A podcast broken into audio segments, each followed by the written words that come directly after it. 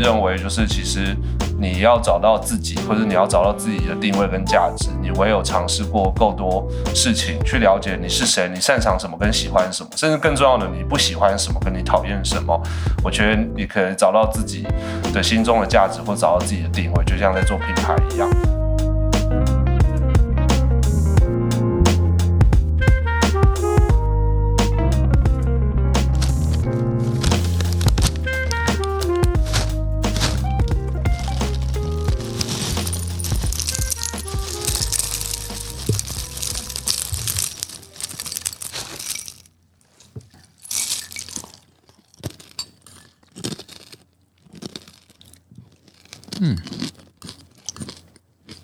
没白酱呢？你说直接吃也被拍掉啊？嗯，嗯，我比较喜欢加牛奶。嗯嗯，这个声音才对了。对啊，嗯嗯，我一直吃到没有发出声音的那个，那个叫什么水果干哦？嗯，你有在咬吗？我只听到你发出嗯的声音而已。嗯，好脆哦。好，我觉得不喜欢听人家吃饭声音的听众听到这边会受不了。那个，我们刚刚在吃的是呃米森的益生菌脆麦片然后为了要我，我觉得我们毕竟是很投入在做这件事情的，所以刚刚还要在那边录开封的音效啦，然后吃麦片的音效还，有倒牛奶的水声啊，也 虽然没有声音，对，没失败了。啊，我们今天诶、为什么要吃麦片给大家听呢？这个是因为哦，今天这一集的叶配呢，就是来自米生的益生菌脆麦片。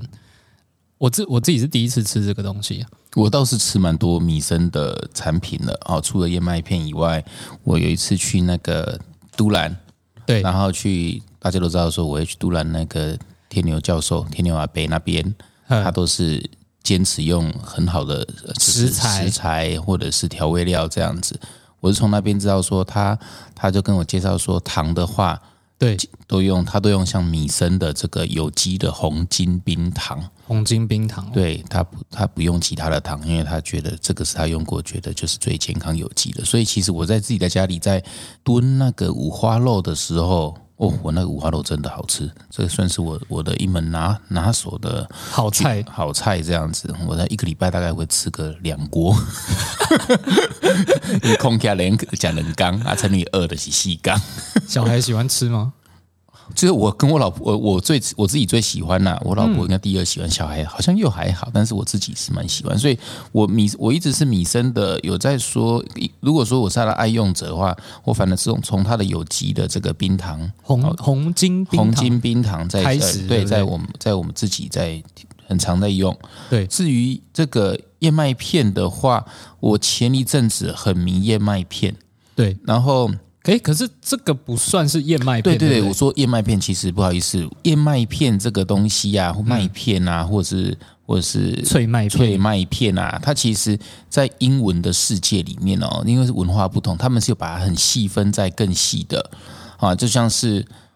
我们的面膜有细分到有生物纤维嘿啊，有长纤维，有黑面膜，不同的布这样子。对，可是对外国人来说，他可能觉得面膜不就是一片白布这样子而已嘛？虚 mask，对对，但是但是如果很钻研在那个领域的话，就会很深很深入。那像在国外的话，它其实就像我们知道说丝丝有两种一样的道理对这样，然后它这个其实这个燕麦片其实有分到四种这么这么多这样子。哦，这么多，对，那一般人知道所谓喜瑞尔 cereal、这个东西是我们早期比较常接触到的，那就是那种黄色的，像是玉米脆片这种感觉。它是就是比较甜的那一个嘛，就是普及率比最高，大家应该最高。都吃过那个、因为因为那个糖分比较多，通常也比较加工，对不对那那小朋友比较喜欢吃甜的，用那个由由那个来入门会相对比较简单。对，所以它的英文就叫做 cereal，是不是？不是，那我今天要介绍米生的这个东西是这个东西叫做 granola，granola 哦，对。又不一样，它不叫 cereal 对 granola，因为在英文的世界里面，granola 跟 cereal 其实是很不一样的。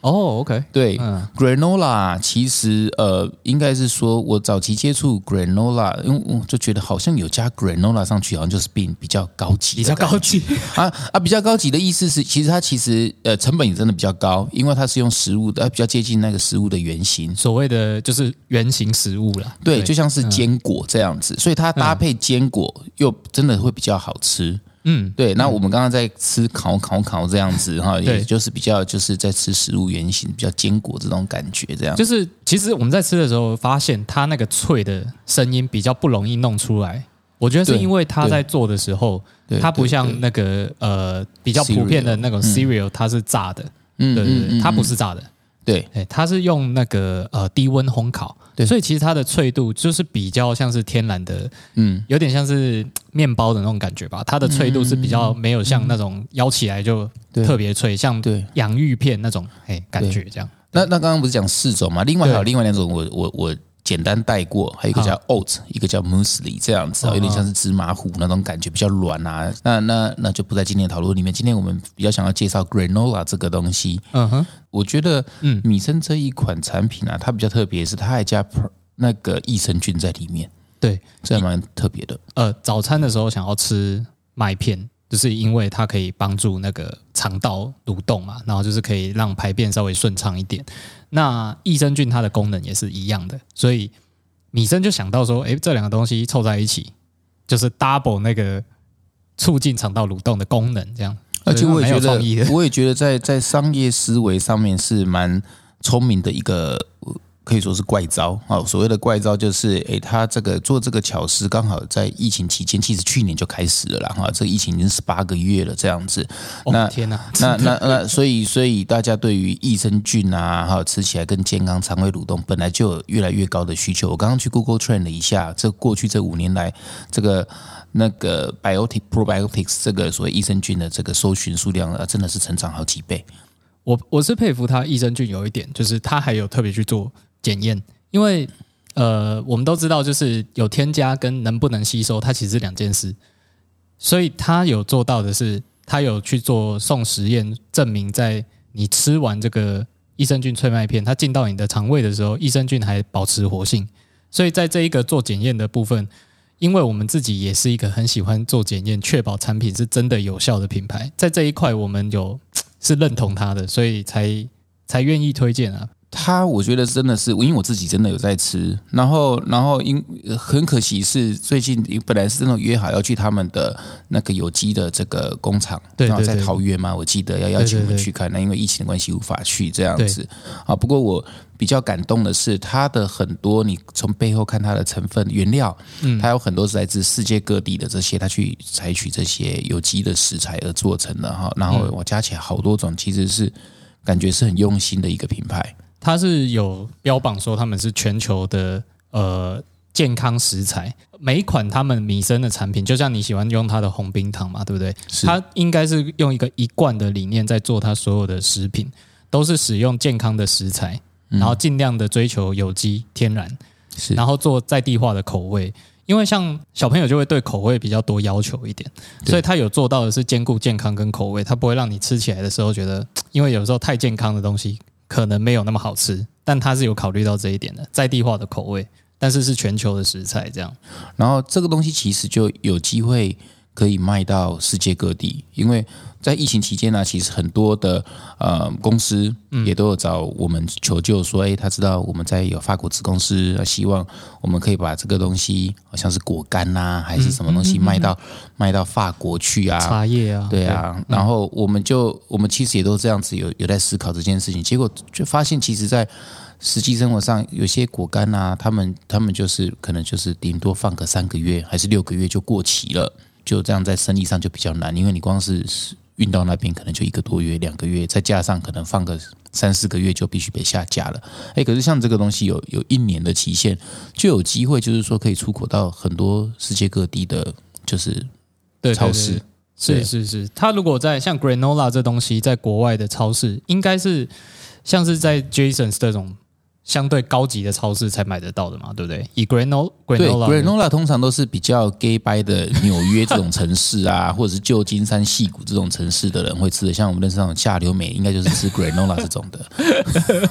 他有他有他偶他偶尔会偷听我们的节目，所以可以攻击一下他这样子。对对对对对，如是如果你想要过着呃纽约上流贵妇的生活的话，记得在买脆麦片的时候是挑 granola 哦，那个英文字看认清楚哦，不要买到 cereal。然后哎，我我刚刚想到你刚刚讲防腐剂这件事情，我我认为它真的是在健康这件事算是做到无懈可击的程度，它也没有加防腐剂。对。对，它也没有加防腐剂，也没有加人工香料，也不加嗯。色素，嗯。所以我们刚刚吃到的那个呃这一款是可可的口味，对。所以它加了牛奶之后看起来就变成有点巧克力牛奶的那种颜色，那个是没有色素的，那是天然的哇那再可可的。给我一碗。再给你，哎，你很好吃 Q，两碗。你很好 Q，你很好 Q。对，所以所以那个米生最近是有活动吗？他这个跟我们节目老板想什么合作，有一个我们专属的折扣码，要送给我们的听众，所以呃，大家可以到我们的简介节目简介里面找到它的连接，到米生的官网购买呢，输入 boss b o s s 这个老板老板对 b o s s 这个序号呢，每一笔订单就可以打九折。那最高是可以折到一百五十元。那它使用是有一些限定的哈，比如说每个会员他只能最多用一次，然后还有呢，它有一些组合已经有免运了，那个就不能使用。那除除此之外，就是都可以使用这样子。那我再再重复帮大家重复一次，这个折价券的序号呢是 B O S S，在米森的官网。呃，每笔订单能够打九折，最高让你折到一百五。米生官网直接念得出来吗？是 V I L S O N 吗？Google 的话，应该搜寻米生就找得到了。那连接也不用担心，我们会帮大家贴在简介。对对对时间它是有限定的哈，从六月八号开始到六月三十号。那大家在使用的时候注意时间，这样。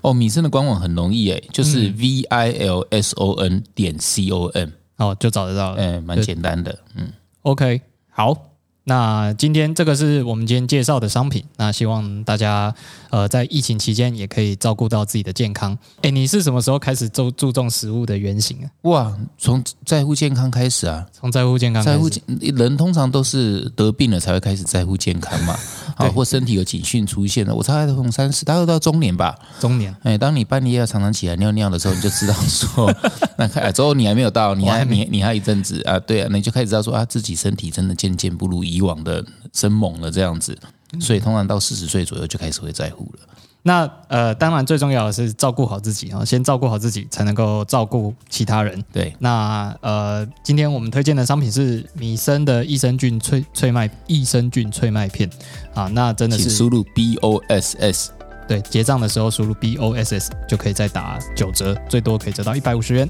好，那谢谢大家的收听，那我们后面还有精彩节目，请不要错过。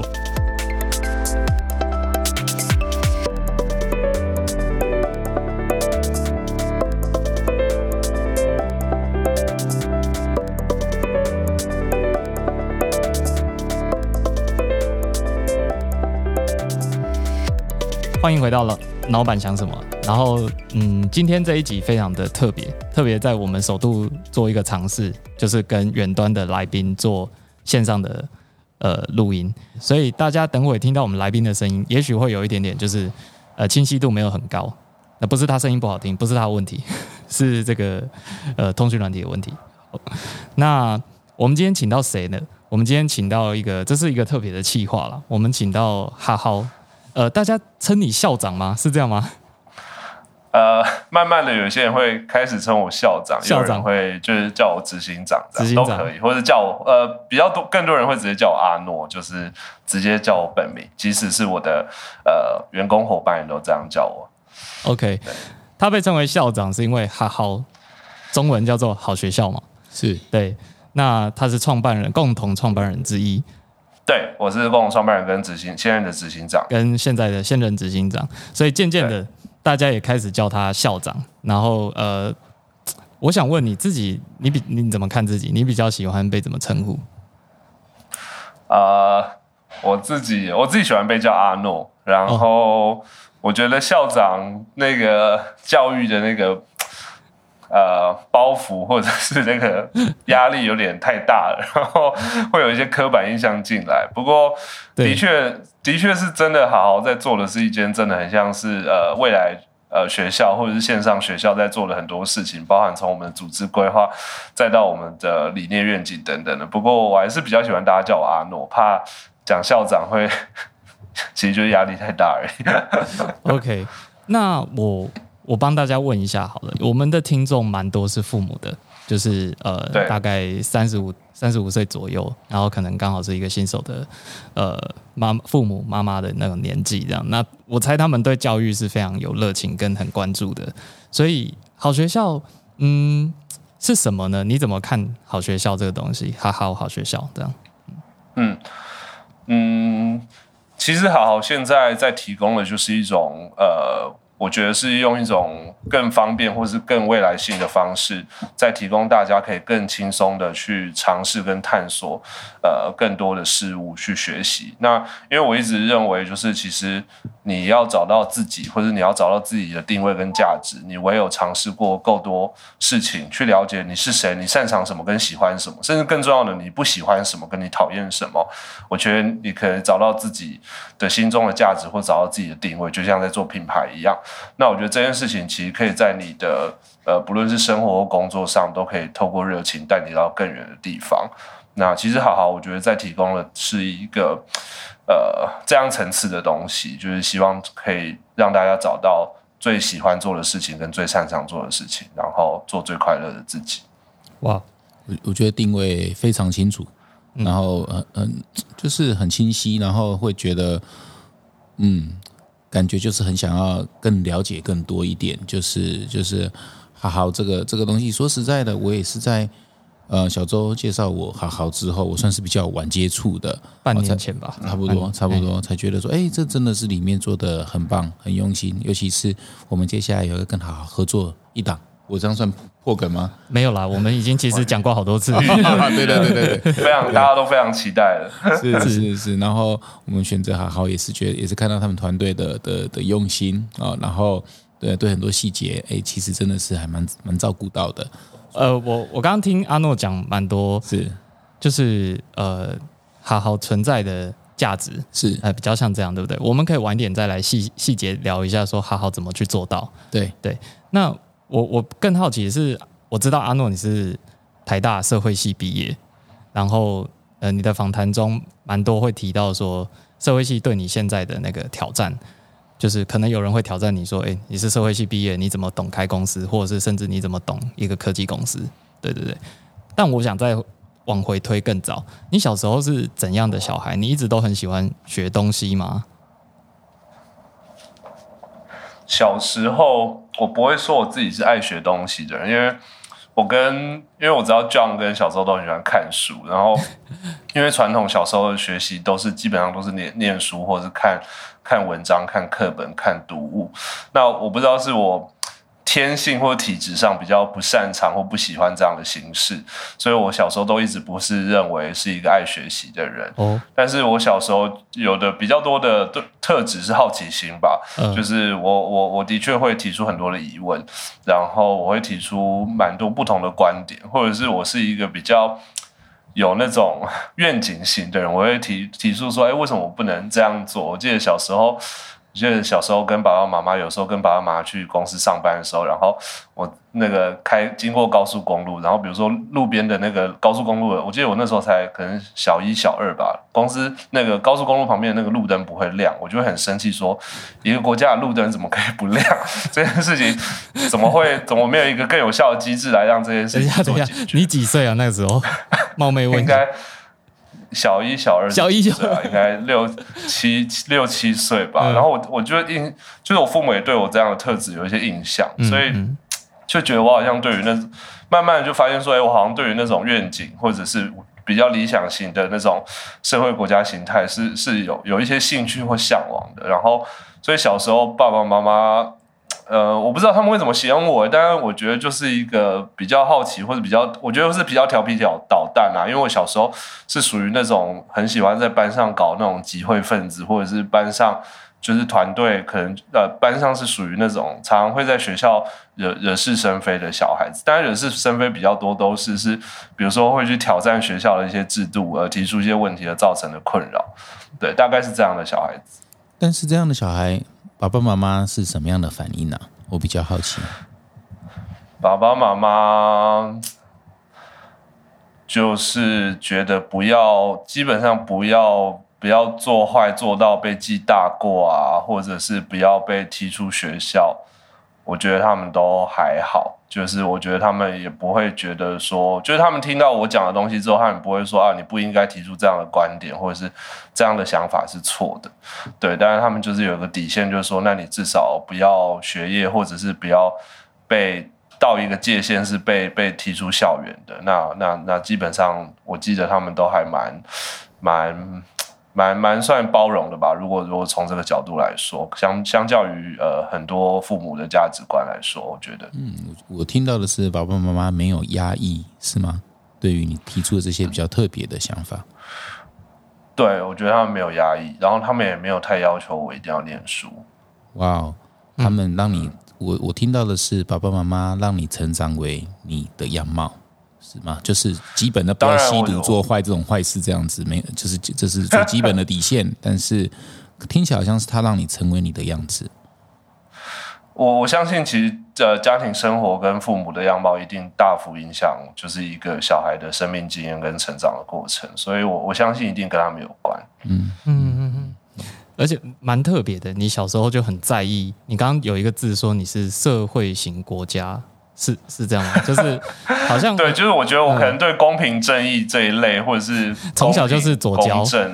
而且从小就是一个一个说实话的人，对不对？就是。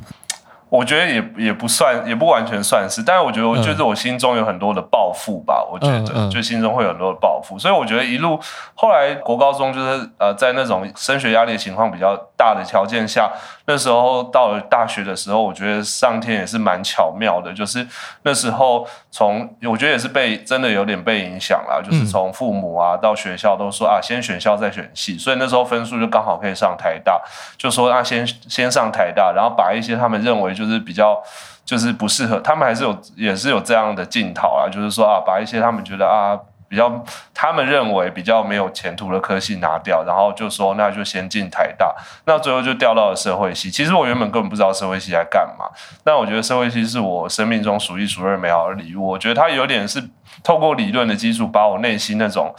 呃对于那种很多呃社会或世界的向往。然后有一个理论基础，理论基础下去发电电上来，这样对，所以我觉得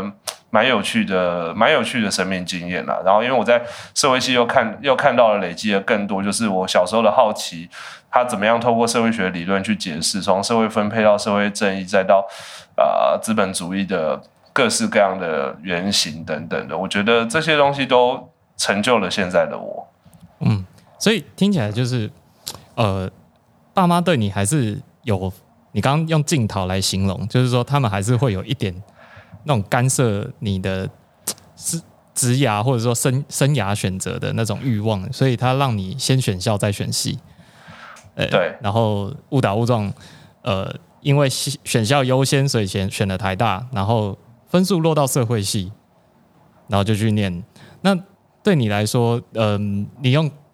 这。这算是你用正面的观点去看哦，就是就是发现说社会系对你来说，你一开始也不知道是干嘛的，但是你发现说在里面学到好玩的东西吗？对，我觉得社会系让我重新认识说，哎，其实我今天能上台大，不是因为我很努力，而是因为我虽然是相对幸运的人，我不用呃让我去了解到说，比如说社会从不同的阶层到不同的族群，再到不同的。社会分配等等的，当你到了台大之后，呃，台大社会系第一堂的统计课或社会学理论就告诉你说，台大百分之三十到四十都是来自台北市的大安区的孩子等等的这些的这些的东西，其实会让你慢慢去重新重塑你的生命的价值观。我觉得这件事情对我非常有帮助，对，因为我我对，所以我觉得，呃，社会系真的是我非常好的礼物，它教会我同理，它教会了我。呃，怎么样去定义更多的爱，从小爱到大爱都是。所以我自己非常推荐大家都可以去念社会系吗？应该说社会系，我觉得是一种，嗯是一种工具。是一种我觉得它的确，它不不不一定是一种可以完全 skill oriented，就是很技能直接导向的技能。可是我觉得它是一个很好的武器，它是一种软性，它是一种很强大的 soft skill。我我听到的是啊，很多人都忽略一个东西，但是你刚刚讲了一个很关键的武器，嗯就是你的同理心。我那天啊，跟 Jackson 有我们之前的新加坡设计师，是一个国际级设计师，他就是说，他一直以为他的最大的武器是他的创意啊，他是世界级的，嗯，但是他到最后才发现说，他做最好的那几个产品，都是因为他有发挥了那个同理心，再搭配他的创意，才能做出一个跟人连接的一个产品。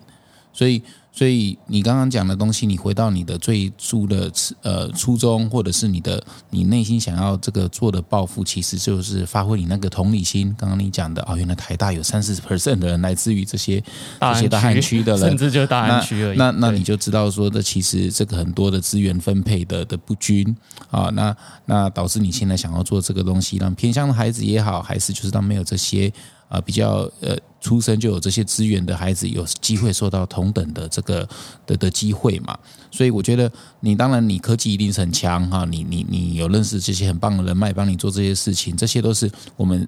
看到的表面上的技能，可是大家都忽略，其实真正的技能是那个同理心，这个比较 soft skill，这是大家都忽略。可是其实很多伟大的创业家，他们能够做出伟大的产品、伟大的公司，其实出自于那个同同理心，一定是要在这个内涵里面的。那这个东西是很多人没有看到，我在这边其实看到的是你的那个同理心，从最深层的渴望，然后跑出来跑出来。然后只是被外面那种你很厉害的科技啊这些东西给给盖住了，然后给那是表象的东西，这样。对，就是可能像好好这样线上课程平台一个新的智慧，好像因为很 fancy，所以大家忽略了，其实它内在有一个蛮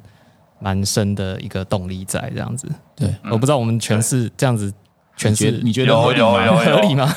很很合理，很合理。其实我觉得这也跟后面有一些聊到有关，就是说，呃，其实老实说，现在刚刚因为小时候聊到线上课线上学习平台，老实说十几年前的这个概念也都有了。可是好好为什么能够端出这样的创意，结合募资，或者是做出呃这种更有温度的，或者是更有使用者体验更好的这样的界面？其实我觉得来自于整个团队，从创办人再到核心团队，再到每一个好好的伙伴，我觉得都有一些。呃，共同的特质，那这个个特质，我觉得包含同理心，也就是换位思考的能力。那我们都可以更能够去站在从老师、学生、使用者的角度去想事情。那我觉得这也是一个组织很重要的关键。然后我我也觉得小周跟就是 John 很厉害，一下子就看到了这样的呃的的的核心重点。这样，然后我自己。我我我不知道今天能不能反反聊啦，因为我我听我我对不起，因为我之前听了几集而已，但是有的时候我自己也很好奇，就是因为我自己也觉得，就是像是 John 一定也是一个很有同理心的人，那自己也会好奇，就是 John 的同理心的塑造或者是培养又是来自于哪里？不过 maybe 不是，我当然我觉得很好我。我是最近才开始有的啦。有些人要活到四十几岁才会有，我就是那个活到四十几岁，我之前都一直非常的自我，所以我最近有在忏悔，我过去的人生怎么会那么的没有同理心啊？这个需要时间培养，我都是太自懂，他一直都是属于骄傲自大的那一种性，是最近这这这这几个月才开始慢慢出现的这样子。很稚嫩的同理心，有感觉到吗？呃，每个人的成长过程不一样。对对对对对，风水轮流转 没有了，就是都都都体验过，我觉得都是好事。嗯，我我刚刚听到一个东西，是因为我自己有慢慢体验你们团队，虽然还没有真正的开始很深入的合作，但是我已经感觉到说，哦，你们的导演啊，这个给我们提出这些建议，都是在帮。很多人解决痛点，尤其是帮内容创造者解决痛那个痛点啊，在于啊，你们还会出导演的啊，就是请导演来帮我们拍摄出一个很厉害的募资影片啊、宣传影片啊，这些这些，我相信是很多的的内容创创作人里面其实是没有这样子的经验的。啊，我就觉得说，哎，你们都已经帮这些人想好了，因为我相信你们曾经也在这方面跌很多跤，很痛苦过。嗯，你让我们就是说走这条路的时候是相对轻松的这样子。我我帮大家说明一下我们合作的进度好了，因为我们跟呃听众大概不晓得我们进行到哪里，然后呃我们预计在七月的时候会开始呃 John 的一个品牌课程。对，想要因为我我们观察在这个市场上，目前没有一堂够呃完善完善的整合性高的，甚至经验足够的品牌课程。对，所以我好好邀请我们，我们就思考之后觉得乐于去实现这件事情。那在合作的过程，我非常感受到你们团队的呃投入。这个这个完全不是在说客套话，呃，像刚刚提到的是导演的部分哦，就是呃甚至有导演在规划说这个呃前期的募资影片该怎么拍，然后课程影片导演应该也是会加入，然后导演也下来我们高雄看景，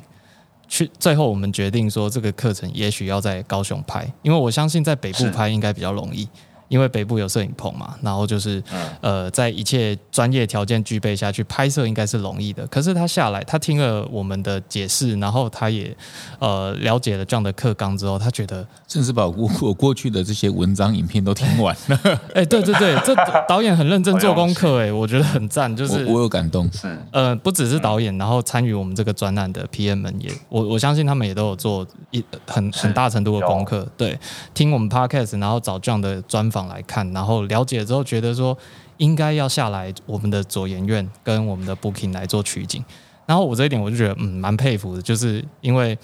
就是不要挑不要便宜行事，而是做嗯正确的事情，这样子，这就是我们在合作中感受到的。然后第二个是，呃，为什么我们今天有这样子蛮特别的专访，是因为呃前两天疫情就大爆发了哈，我们本来是要，其实拍摄日是明天，对，但是因为疫情的关系，今天哎哦啊，是明天明对天对，对然后所以今天专访，明天拍摄，就是这这一周我们有密切的合作。可是明天的拍摄延期了，因为呃我们的专案告诉我们，呃我们的 PM 告诉我们说，呃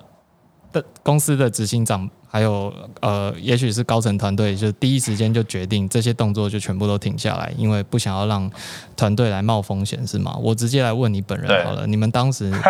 那个思考是什么？对，对啊，其实就是 礼拜六嗯十一点多，因为我礼拜五好累，然后我就接到我的合伙人的电话说，嗯哎、今天一百多集，赶快赶快来决定一下大事情这样。嗯然后呃，我们第一我们第一个议题讨，我们就礼拜六就大家干部们就康口这样，然后第一个讨论议题就是就是呃近在眼前的这个呃南下的拍摄，原本我们车子都包好了嘛，因为就是。两台两台车，上周的情况是我们觉得两台车，然后分流，然后呃保持社交距离下去还 OK，但是因为礼拜六报了一百多起之后，就觉得这件事情好像要等五二八之后我们再看情况，所以的确就是我下了一个就是不好意思的指令，就是说我我们我们是不是这件事情我们一样求好，我们一样不变品质，因为品质是不能变的，我们一样南下拍摄，因为我们原本是有考虑是不是改成比如说远端操作，或者是该请就是 John 这边，可是我们又觉得这件事情应该还是要自己来亲力亲为，才能把就是好最好的一面，然后搭配就是 T T N 这边最好的一面，就是发挥出来。所以的确礼拜六做了一个决定，就是就是跟你们沟通，就是说这件事情我们延后，但是我们一样是保持就是我由我们来去做拍摄这个决议，然后这样我觉得是可以在确保大家最安全的情况下，又可以让这件事情好好发生的最好的策略，这样。我有听到你们的就是员工的，就是私下跟我在讲的时候，就说是。就是他们算是有点，我觉得他们是带着骄傲的语气在讲这件事，就是我觉得公司嗯，就是很快的做这些决策，他们是很赞同，而且我觉得他们有稍稍那个语气中透露出，我很高兴我在这样的公司上班，这样，因为他们算是很快就 work from home 了，然后也很就是，就算因为疫情，他们手上可能所有工作哇啪一口气全部大塞车，然后可能二十八号前没有任何事那个拍摄的行动可以去执行，但他们还是是。好像没有看到他们很沮丧，但他们反而觉得说这公司有这样的决定或者是魄力是很高兴的事情。这是你，想，我觉得这可以、是，我觉得这也是跟刚刚在聊的，就是整个团队的从文化价值或者是到团队的氛围，都是比较同理跟温暖的有关。因为第一件，第一个就是就是干部会议在讨论的议题，都是是以怎么样在保护大家不不仅是生理上，还有心理上最舒服的情况下，又可以顺利完成工作，最好的方案是什么？对，所以像其实我们呃，其实我们也是很多东西都超前部署。我们其实公司从五月六号，就是华航呃空服呃华航机组人有第一起。案例出现的时候，我们公司就全远端到现在了。哦，所以其实这么久，对，其实对，所以其实已经蛮久了。所以相相较于很多公司是这周才开始远端，手忙脚乱，突然这样的状况，我们公司算是已经已经到已经进已经完成一个，就是已经进入到一个就是呃呃，就是很很顺畅的情况了。对，所以你们大概多少人？冒昧问一下，我们现在大概一百人，一百人，哦，那很大的团队，蛮大的哦。对啊，对，一百人一个月的薪资大概就是六百到七百万，跑不掉了。老板马上精算，我们是老板想什么，我们会讨论商业决定的。没问题，我我我只要想到人数，每个月五号，每个月五号大概就是六六七百万。对啊，对啊，对啊，这尺寸就是六七百的规模啊，一年至少就是你一定要做个两，没有到两亿的话，营业就是你你就是赔钱啊。对啊，是甚至要更多了，所以哇，这个是很重的肩膀，肩膀有紧紧的吗？关心人家健康，很紧哦，很紧哦，上个月还紧到吃鸡肉松弛啊，那跟啊那个那个记录记录跟我之前的状况一样的，恭喜你，开始会落枕嘛，对不对？然后这对对对对对啊，我改天介绍你一些方法。这个频道是什么？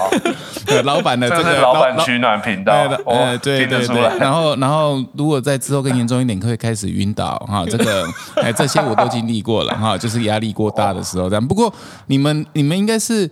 呃，应该说疫情对你们来说，我不能这样子说。可是其实是对线上课程来说是个礼物，对对这个产业来说啦，我个人的看法，我讲话比较直接。好，对对，就是航空业来说就比较辛苦，或者是那种。很多的商店，实体零售业，对对，可是对线上来说啊，我们知道这些 Google Meet 也好啦，黑 Now 也好，都是蓬勃都这些都蓬勃发展的。对，那那就是因为这毕竟也是老板想什么节目啊，我们也会讨论一些商业的东西。我们我们这我们这个节目也蛮多老板在听的，他们也很好奇说，嗯，这些线上课程在疫情期间应该是成长的吧？我猜。是是没错，其实因为非常多的从，呃，像今天台北双北停班停呃停课，对不起，双北今天停课，有很多从补习班、才艺班都不能停。不能开业了，那很多小朋友在家，他们就需要有更多的学习，或者是说，其实很多企业行号，他们原本很多的实体训练，或者是资讯的传达，或者教育训练等等，都不能不打。所以，的确，不论是在我们 B to C 还好上，或者是其实我们有一个 B to B 好好 for Business 这个企业专属的企业内训平台，其实呃这一阵子都受到蛮多的关注跟来信。对，尤其在企业内训这一块更为明显，因为我觉得台湾在呃大众的线上教学市场，从我们五年前开始，慢慢的已经有呃逐步的，就是这个所谓的数位取代率，就很像以前 Uber 跟 Foodpanda 在台湾大概 Uber 一跟 Foodpanda 在台湾大概熬了三四年，也是到前两年才开始大家比较习惯。那我觉得线上教学平台大概慢慢进入到这个阶段，那反而是在企业内训这一块，过去老板们可能还是。百分之我们之前去研究，大概百分之九十七以上的呃实体训练都还是停留在实体课程教育训练。比如说你今天下午就是要去领口上什么什么样的课，那几乎九十七本身都还是实体。那慢慢这股风气也吹到了企业内训这个部分。那刚好我们也有这个部分的服务，就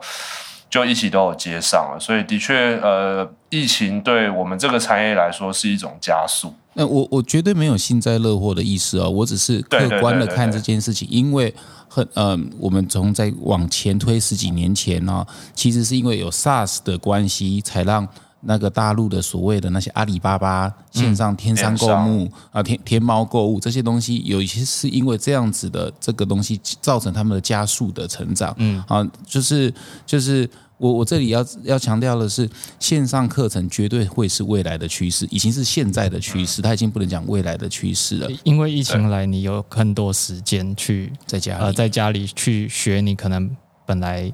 想了很久，很想学，但是没空的。现在有机会了。你无论想学 Photoshop 也好。呃或者是你想要学摄影呃对，对对对或者是英文啊，那这些以前都你会知识性的觉得说我一定要去某个补习班，然后去实体的东西才学得到，现在其实不用啊，他们已经把这个东西做到就是说很方便了。是是是，对。对，是，所以感谢叶佩，这一段叶配还不感谢。推荐 哎，不是啦，没有没有，我们这真的没有业配真的啦，没有业配我只是对单纯的就是说从从内心里面讲讲这个东西，就是说，哎，这个这个就是一个社会的，就是说趋势嘛，啊，对。就是时代的时代总是会不同的演化这样子。对啊，那对，呃，阿诺，你觉得好好的这样子的服务，它因为我们刚刚聊到一些东西，就是像是有一些老师，他可能呃透过课程平台可以放大他的教学能力，呃是，或者说我不知道是不是有一些人，他可能不是正式的老师，可是他真的很会教，然后是。在过去的系统、社会的规范，或者是整个学东西的这个系统互动的结果之下，这样子的老师可能被埋没。那说就这一点来看，你觉得好好他有在解决某某种痛点吗？哇，小时候是有那个很很感觉是有很很很很懂我们的感觉，这的确是呃，好好是一个很大的愿景。呃，之一就是创造一个不受限的教与学的环境。其中，就是我觉得你讲到了教这件事情，因为其实你刚刚说的那一群人，就是好好一开始会一炮而红的原因。其实最一开始，我们在二零一五年创办的时候，嗯创办好好的时候，我们是一群 nobody，我们就是几个台大出来的学生，我们去邀请的，不论是从名人、作家、出版社的人，或者是呃外面的实体课程的名师，其实没有人愿意理我们。那不是说我们要只找那些老师，其实我们每个人都有找，因为我们一直相信你会的小事，可能就是别人的大事。哦以前我们在台大的时候，在做了一些校园专案，在做这个才，我们以前做过一个才艺交换平台，就是让台大里面的人，你不一定要找教授或者是助教学，你其实可以找跨系的人去帮助你微积，理工的人帮你微积分，文组的人教你日文、嗯呃日检等等的。其实其实我们就做过类似这样的专案，所以我们发自内心相信每个人。只要你有热情，你愿意教，你都有可能是成为别人的老师。所以，其实我们除了找很多人来教学以外，这些人也包含了那些在校园里面，其实他过去表现的比别人特特别特更特殊优异的人，或者是有很多人，他们从小透过网络自学的力量，他们甚至可能是休学的人哦，他们已经累积的比别人更好的实力。可是，就像刚刚小周说，这些人在传统的体制，或者是对于老师这个定义下，老师一定是要是博士啊、教授啊，从国外拿什么奖回来的人才有办法当教授。所以这些呃年轻的自学者，他们没有舞台，反而在好好上面，他们就找到了一个，哎，我要来当老师，你不会，你不会拿我就是呃教师的执照，你不会规定我一定要师大毕业，你不会告诉我，你不会跟我拿我只考成绩，你反而是透过看我的作品，透过我的课课纲，透过我可能以前在学校里面交朋友的作品经验，我就有机会成为老师。所以其实好，在二零一五、二零一六年的很多爆红的课程，其实里面都是校园的奇才跟校园的天才来去这边来去分享他们的所学所长。你还记得是哪些吗？就是能举个几个例子吗？因为年代现在五年前有点久远，对，不会，我都还印象深刻，因为那些老师都是我开发的，就是哦。从二零一五年的时候印象非常深刻。有一个在呃那时候有一个十，那时候他这个孩子他才十七岁，高三，他是云林湖尾，呃，他那时候他是湖尾人，然后他那时候考上呃云林湖尾科技呃大学吧，嗯。然后那时候他在网络上嗯对对，他准备要上大学，嗯然后他那时候在网络上分享很多他画那个湖尾这种老街素描的作品，哦我就在网络上找到他说，哎，你要不要来好好分享一下你怎么自学画这些呃三 D 的透视图？他就是用铅笔，就是可以画出在平面上画出三 D 透视图，就印象非常深刻。他那时候一通电话过去，他马上跟我说，哎，阿诺，我有什么资格当老师？老师都是要。大学毕业或者是博士毕业，我连大学都还没有考哎、对，所以那时候就有一个这样印象非常深刻的例子，告诉我就是说，其实很多人他有能力教，但是很多人想跟他学，但是他反而被自己的被社会的价值所局限了。所以最后我就鼓励他说：“你来好好募资看看嘛，有人真的想学，你再你再录做课程，这是好好一个很大的呃募资开课的机制，所以最后他就说好，只要有三十个人愿意学，我就来开课。结果最后一个月有超过六百多个人从台湾、马来、香港、台湾、马来西亚、香港、新加坡的人抢着预购他的课程。他也从来没有想过他可以成为老师，他也没有想过有人愿意付费跟他学习，他也从来没有想过他透过这样的教学分享，交到了来自全世界各地六百多个的朋友。所以我对于这样的例子非常的。印象深刻，然后他叫陈维志，然后他后来在好平台上赚的大概呃快十万块的收入，他很开心说他要去买 V 八，以后要去好莱坞拍片。那我到现在都还有跟他联络，然后他现在的确也在做影像相关的创作这条路上，然后他后来也休学了，因为他发现大学已经不能满足他。要的东西了，因为他所要学的东西已经超过大学可以给他的，所以我觉得这个这个例子非常的经典，去讲出了很多从教学的限制到大学的有些大学的科系的失能，再到就是很多人很多青年学子透过自学的力量，他其实已经比产业上很多人还厉害了，呃，产业上很多的老师还厉害了。哦，我我我觉得这个非常动人的故事。那我我想顺着继续往下问，我觉得这势必会有两个，就是第一个是找到呃会教的人嘛，对不对？呃，对，他对自我有怀疑，然后能够说服他来来开这堂课，这这已经是一个算是小门槛。那第二个是呃，就学生的角度，学生怎么会愿意呢？他怎么会愿意来上？因为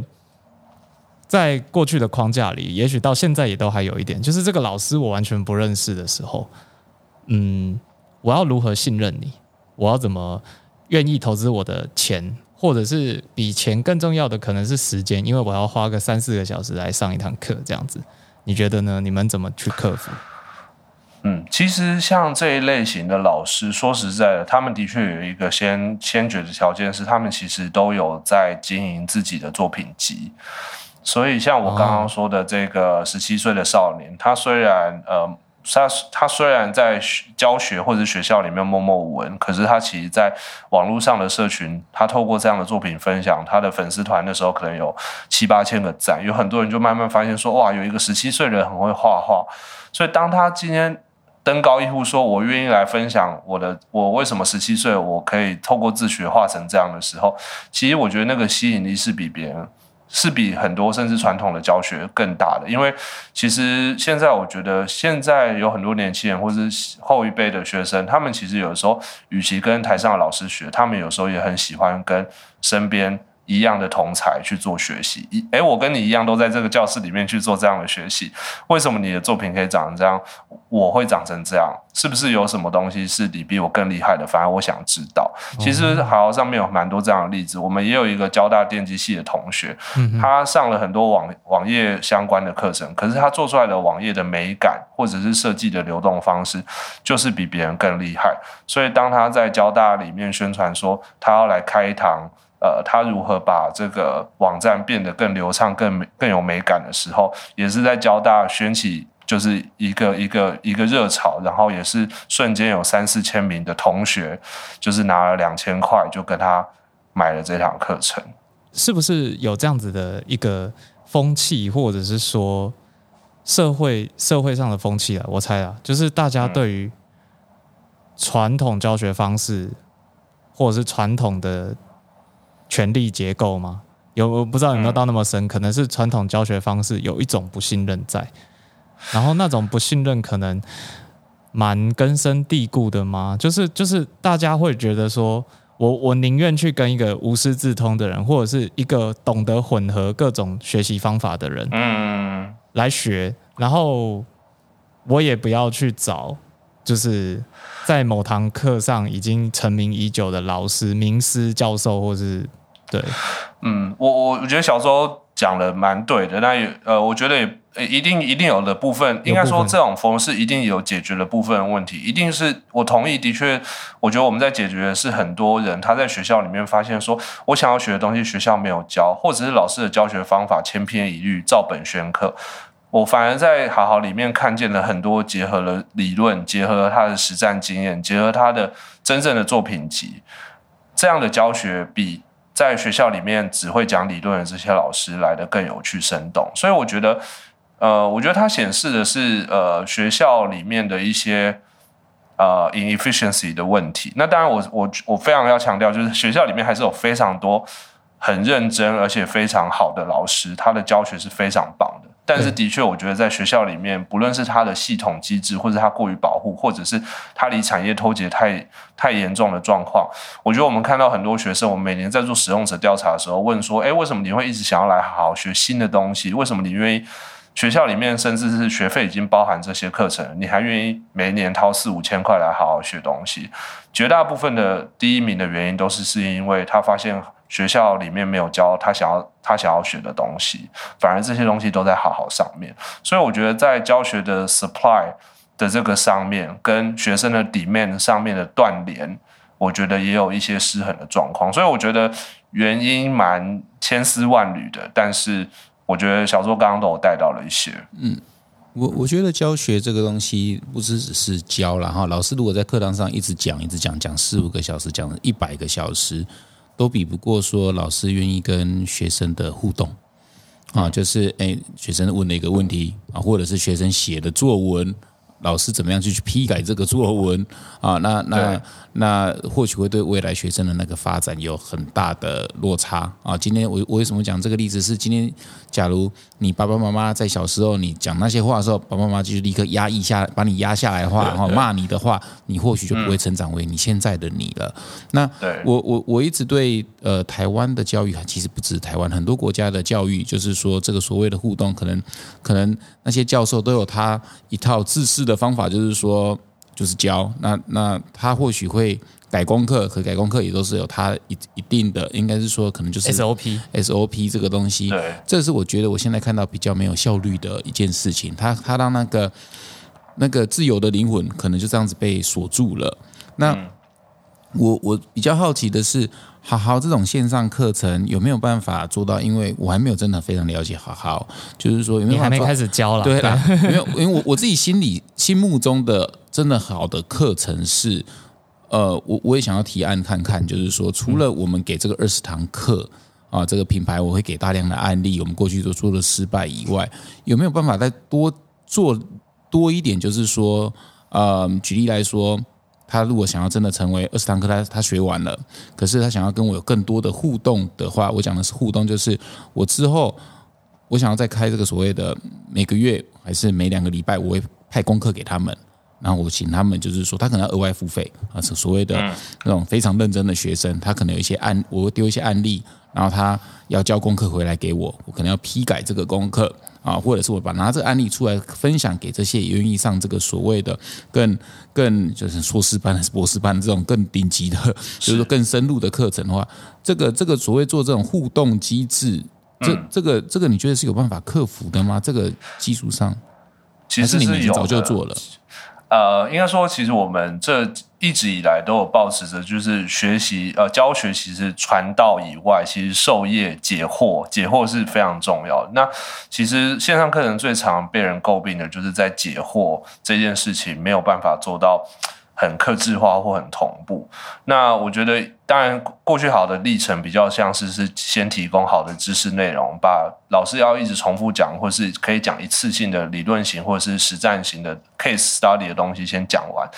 那其实我们在呃，尤其在今年就是开始尝试了像是直播解惑，就是你看完这堂课之后，老师针对这堂课去开一对多或者是一对一。的解答，或者是像刚刚 John 提到的，就是你可以在课后出更多的作业，就是说，诶，如果你有兴趣参加，看完这堂课，你有一些基础的知识，你想要去开始从你自己的品牌去做自己的练习，然后把你的功课拿来给 John，不论是透过一对一还是。群组的讨论，如果你 OK 的话，这件事情其实已经开，刚好那这样提到，就是刚好这这这是我们呃从 Q One 开始就在做的尝试，所以如果这样到时候我我今天听到也非常兴奋，因为我觉得一定会很多人不仅是想要听你讲，也会想要跟你做双向的交流。那这个部分其实，在机制上，我们现在就是透过很很方便的直播。跟这个非同步，就是呃，你可以把这个功课传给学生，透过我们的系统传给学生，那学生可以消化完之后，比如说看你 prefer 的形式，呃，透过直播还是透过一对一的方式，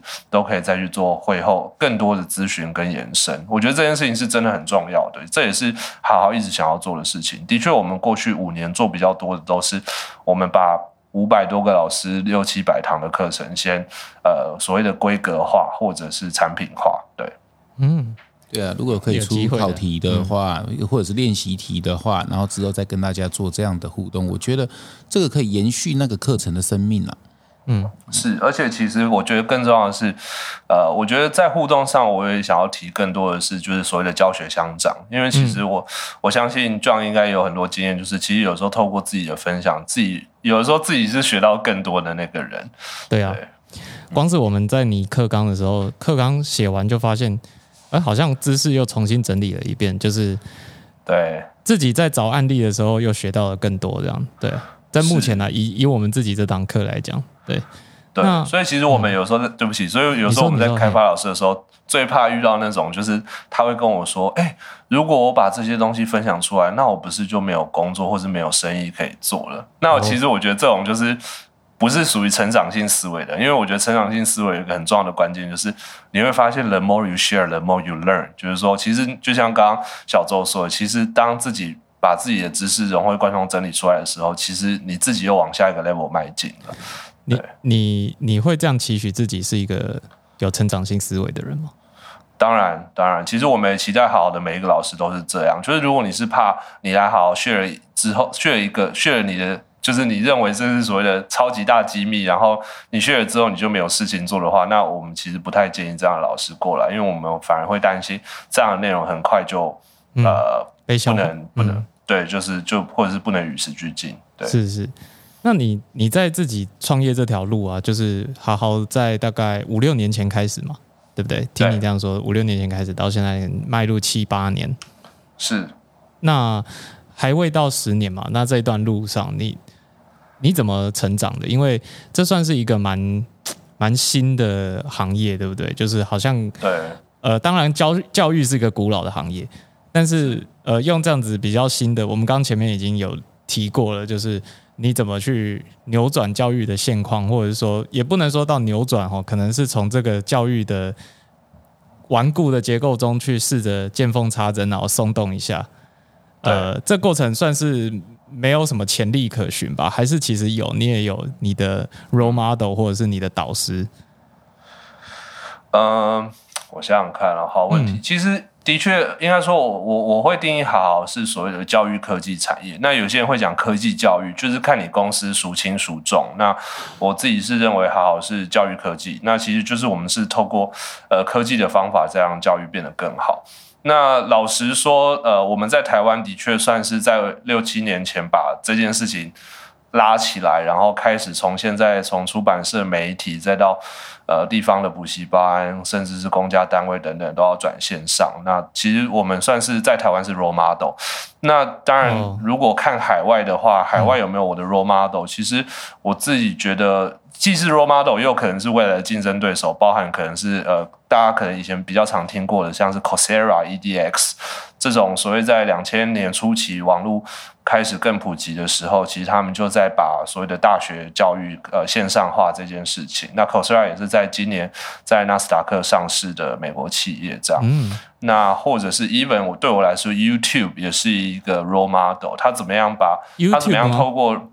对，因为哦我觉得 YouTube 其实很多人在，其实我们以前在在在刚做好好的时候，我们那时候在二零一四年在做市场调查的时候，我们就发现，其实那时候就已经很多人在 YouTube 上会去做学习了。是是是，那对我也是，所以我们就针对他们在 YouTube 上学习会有的痛点，比如说呃呃内容不周全、没有章节、没有逻辑，或者是没有办法互动。呃，课程品质不一，或者是想要学的东西在 YouTube 上找不到，因为这些老师可能没有诱因来教等等的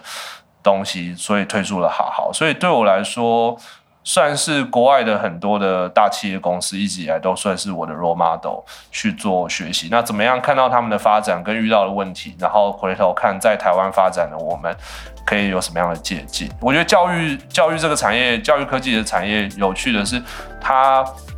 国外的人不容易进来，因为它牵涉到语言，牵涉到文化，但是它也不容易出去，所以这也是我的挑战。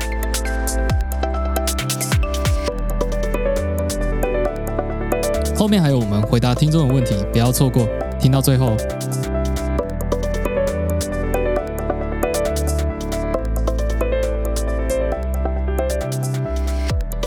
好的，以上就是呢我们跟哈豪的执行长阿诺访谈的前半部分。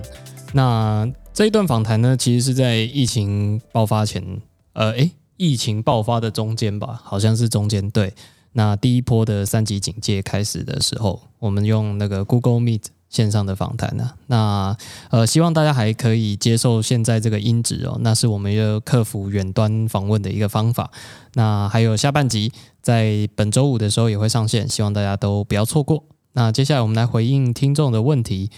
第一个是呃 Zeb Wang 哈，他说关于身体的损耗，请问老板之前提过说。以前就是有在损耗自己的身体，直到去过内关才改善。想请问，就连老板以前做瑜伽也是吗？谢谢。嗯，我觉得这问题问得很好，因为没，嗯，我我这样说好了，运动这件事情啊，其实是适当就好。呃，不要操之过急，哦，就是做过量，任何东西做过量都不好。像我爸很喜欢吃酸呀，吃到手都会变黄的，你知道吗？多恐怖！那是怎样才可以吃到变黄？吃超多这样子，就是吃到这真的是也不 OK。这样，我的意思是，我我曾经是一个非常狂热运动的人，曾经早上四点就起来打大量的不同的球类，一天的运动可能五六个小时，真的是很夸张那一种。然后，然后很喜欢把自己身体练得很壮很猛。可是那些，我现在在回首看那些那时候的自己，其实是因为不懂，所以才会觉得说去追求那个很很外外外表外向的东西。我到后面才知道，就是说，呃，任何东我刚刚说任何东西过度都是不好的。你你过度的去消耗自己，那等于是让细胞分裂，好快速的分裂。其实你会发现说，很多的极限运动员的寿命都不长哦。他就是有一个，我也看过一个说法，就是人一生中氧化的那个再重新代谢的那个，那个叫什么频率是有限制的。对你，如果你如果想要真的，就看你追求是什么。你要追求是短暂那种很爽、很猛、很壮的，那你只想活到六十岁，那也 OK，那 OK，那是每个人的选择。那那之前 Jackson 有推荐那本书叫《Ikigai》，嗯，啊，那那那本书也真的不错哈。Ikigai 它这个日本的，就是有点像是长寿的一个一个秘方这样子。除了生活要有一个平冲劲以外，他他他他所追求的是一种平衡。那他里面就会去研究说，哎，为什么很多日本的那些在岛岛国上面，好像是冲绳那个岛，还是它某个村庄，它平均寿命都是超过一百岁。那它里面你就会知道说，其实吃要吃的呃吃是很重要的因素嘛，哈，你要吃的健康啊，然后然后有机 刚好跟跟米生这个有机有点关系。但是但是最主要是他讲运动，他运动没有过量，他们简单的就是呃就是简单的散步。对，好，然后，然后说到瑜伽，瑜伽其实是一个我个人觉得非常非常好的运动。第一，它在室内空间，那所以不会有空气污染啊，也不会有大太阳所晒的，就是变成光老化啊，那。当然，人要适当的得到一些太维他命 D 的照射，这也是要有，但是也不至于像是走山铁这样子曝晒四五个小时在阳光下，所以任何过多或过少都不好。但是，但是瑜伽是最古老的运动之一嘛，那所以，所以，但是瑜伽的也有风险，你如果。只是不懂，然后照着 YouTube 上面去乱折自己的呃骨头啊，折来折去的话，那也很容易产生就是骨呃受伤啊，运动伤害。那所以这也是要老师带入门。所以所以回答这一题，我觉得任何的运动都还是要有一个老师，就算你去健身，你也要一个健身的老师在旁边看，然后然后就是适适量就好，不要过度。嗯嗯嗯，没想到今年现在年纪长到现在，竟然会。教大家不要过度，不要过度。对，这这句话由我来讲，好像不太 不太适合，好像也没有说服力。可是我现在真的是，我几乎没有在运动了。我唯一的运动就是打坐啊，对，把它当成一种运动。哎，真的是，而且打坐完其实全身都流汗，因为打坐需要核心啊，你需要把腰挺直啊。啊，对对对，连续一个小时其实是满身大汗的呢。对，很多人可能觉得没有什么，看起来没有在动，其实是。其实是需要核心的，所以我体重也都没有变胖啊。哎，对我一样维持在六十六公斤。对，那那反而是对，所以所以可是我我反而觉得我自己身体更好。嗯，应该是说我身体不好，我会很快就察觉我身体有有有警讯，我就会让自己休息。对我猜这一位听众问这个问题，可能是他也在担心自己做瑜伽的损耗吗？或者是他感受到身体有损耗，只是不知道是从哪来？那呃，这是我们的想法啦，就是说做任何运动，就算是瑜伽。或者是游泳、有氧运动也都是适度就好。那身体是肯定会损耗，其实你从出生开始它就是会损耗，所以呃，只要注意不要过头，你应该可以跟身体相处的蛮愉快的。嗯，因为我像我所知道，就是说，尤其是在美国，每个国家的生活的的的习惯不一样。美国的白领阶级啊，你会常看到那些 Tim Cook 啊，这些 Apple 执行长，他们都会说，他们早上四点就起来运动。我还真的认识蛮多在美国或者在戏谷工作的，他们固定就是形态就是四点起床，跑步，四点半叫健身房开始跑步，对，跑一个小时啊，到五点半洗个澡什么，然后再去载小孩什么的。可是你就也会发现说，其实他们的健康状态并没有比亚洲人还好。呃，第一，皮肤老化的也比较快，长期的睡眠不足，应该是说一大早就让自己做晨跑啊这些东西。呃，我我觉得这个东西其实已经，我觉得世界的趋势有在变。以前会很重视 jogging 跑步晨跑，让自己就是说头脑清醒，然后然后这是对健康是好的。现在反而越来越走向。但是他们在晨跑的时候，你会发现他们还在戴耳机，他们眼睛也是在盯着荧幕看最新的新闻。其实，其实这也都是一个焦虑的来源。他其实并没有停下来让自己吸收资讯，他只是让自己更忙这样子而已。所以，所以现在我觉得今天会兴起另一派的是早上起床，反而是打坐冥想的，这也是另一种方式。这样，所以开始出现好几呃，就是不同的派别，不同的潮流，对不同的潮流，这还蛮有趣的，跟大家分享。嗯嗯，好。我们回答的算是蛮彻底了，那我们来下的进入下一题。下一题叫 Brian Brian 零八一零，好，他说目前大学自己经营电商，哇，在大学就来经营电商的，是一个很早做生意的人哦。想要开始做自己的品牌，老板可以给一些建议吗？谢谢。在管理上想要扩张，但是又不知道怎么请人等，跟一些成本的算法，再麻烦老板给建议。好，哎，刚好我们这集是跟好好有关系，哎，对不对？对于怎么做电商，怎么做生意，然后好，如果是这样的话，我会建议你，因为因为这个真的是一个很大的题目。我刚好前几天看了 Jackson 送的啊，就是 Monaco 的这个 Guide to Good Business。啊，这是一本就是做生意的，有点像是他把它做的像圣经的感觉，很厚。我也看完了，很好看。那他就讲说如何从创业开始。他他前面讲了几个蛮精细的点，就是说一开始绝对让尽量让公司越小越好，不要一开始就请人啊。就是管理上想要扩张，那我想好奇，请问你已经做了多久？有需要扩张吗？就是我自己也面临现在在疫情期间。我的人其实很多，呃，一百五十个员工，那可是没有那么多事让他做的时候，我们要想办法让他做事，要不然还是要持续付薪水啊。所以，所以我我我现在再回首过去说，如果可以重来的话，我可我也会希望自己当时不要请那么多人。所以，所以如何让自己公司越轻越好？可是一个人又可以做五件事情，我觉得，尤其是老板自己真的是每件事情都要去做，除非你真的是忙到没有办法帮自己订机票，还是订 Uber E 的时候，你再可能开始才去想去请助理之类的这样子。可是，我觉得最重要的是，有你要在这再三的问自己说。有需要请人吗？我觉得请人这个议题是请神容易送神难，所以我会尽量就是说，我因为我没看过你的生意是什么生意，搞不好你已经做很大了，做了好几千万的电商都有可能。那当然是要请人来帮忙包货出货这样。但是现在我的现在我没我不不懂你在做什么，所以所以呃尽量。让空知晓，这是我可以给你建议的。但是，但是人生那，但是做生意一定需要导师。呃，确实是我是个很好的导师，我也觉得。怎么对转向这一条路呢？对对，但是导师导师这个东西，其实，哎，我觉得再好好可能会可以讲更多一点，就是说怎么把电商做好啊，或者怎么做品牌，把品牌做好。对我们有。呃，虽然因为疫情把我们步调打乱了，但是呃，这个计划仍然在进行中。我们课纲也都变得算是快要完成了，所以呃，今年应该还是会上这个品牌课，所以 Brian，你可以在呃让我们老王卖瓜一下。我觉得这堂课在到时候上线的时候，蛮推荐你来购买来看一下的，应该可以解答你大部分的问题。好，下一个题目是 Chin Rose。哦，他说我也好喜欢旅行组，之前用旅行组觉得这只超级好用的，但不知道为什么不常见到这个产品。今天听到小拉说，才晓得这个产品有这么难做的过程。谢谢你们解答这个疑问，会支持你们出了各式各样的商品，因为所有东西都很好用。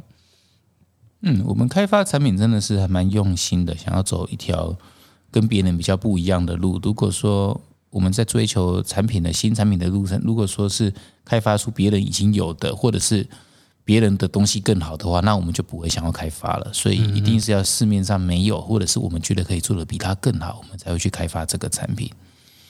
对，那就像是我们最近昨天推出那个诚心油啊的压力这个组，我们就觉得，哎，这个组合也是市面上没有的东西，是让面膜敷面膜体验更更好，而且是走更心灵的路线，而且还要搭配有声书，我也觉得这蛮好的。有时候真的是产品做出来之后才会知道它，呃，像你说的这个旅行组当时在设计的时候概念非常好，但是它实际上制造就是会有一些困难这样子。那我们昨天推出的诚心减压组，它也是一个蛮特别概念性的产品，呃，有面膜跟精油，让你可以在家呃听着我们。事先预录好的一个有声书，去体验有点像 home spa 的东西，这样。那过去没有人做过，我想应该没有人做过类似的事情。这是一个有点像实验性质的产品，所以如果你喜欢我们的各式各样产品，你也可以来试试看。那在疫情期间，应该对你是有点帮助的。嗯，因为我们把它定位成，就是说它的功能就不是美白啊，也不是去旅行，它的功也不是卸妆，它的功能就是减缓压力、舒缓压力。我们觉得这倒是一个蛮特别的功能，就是挑战大家过去对于保养品就是啊美白啦、抗老啊、抗皱、保湿啊，这这个不是，这个是让你走，就是说让你身心灵更轻松的一个一个疗程，保养到你的心坎里这样子。好的，以上是我们的 Q&A 所有的内容。那希望大家喜欢我们的节目。那如果你也想加入我们在呃节目后方的 Q&A 的话呢，欢迎你在我们 Apple Podcast 留言留下你的五星好评。那你可以提出你的任何疑问，然后或者是你有什么心得想要跟我们分享也都可以。那呃，我们也很希望我们的听众可以把这个节目分享给你身边的好朋友。如果你觉得说他跟你有一样的好品味的话，那可以帮我们多多的推广。那谢谢大家，我是小周，我是老板，我们是老板想什么？谢谢大家收听，我们下一集再见喽，拜拜。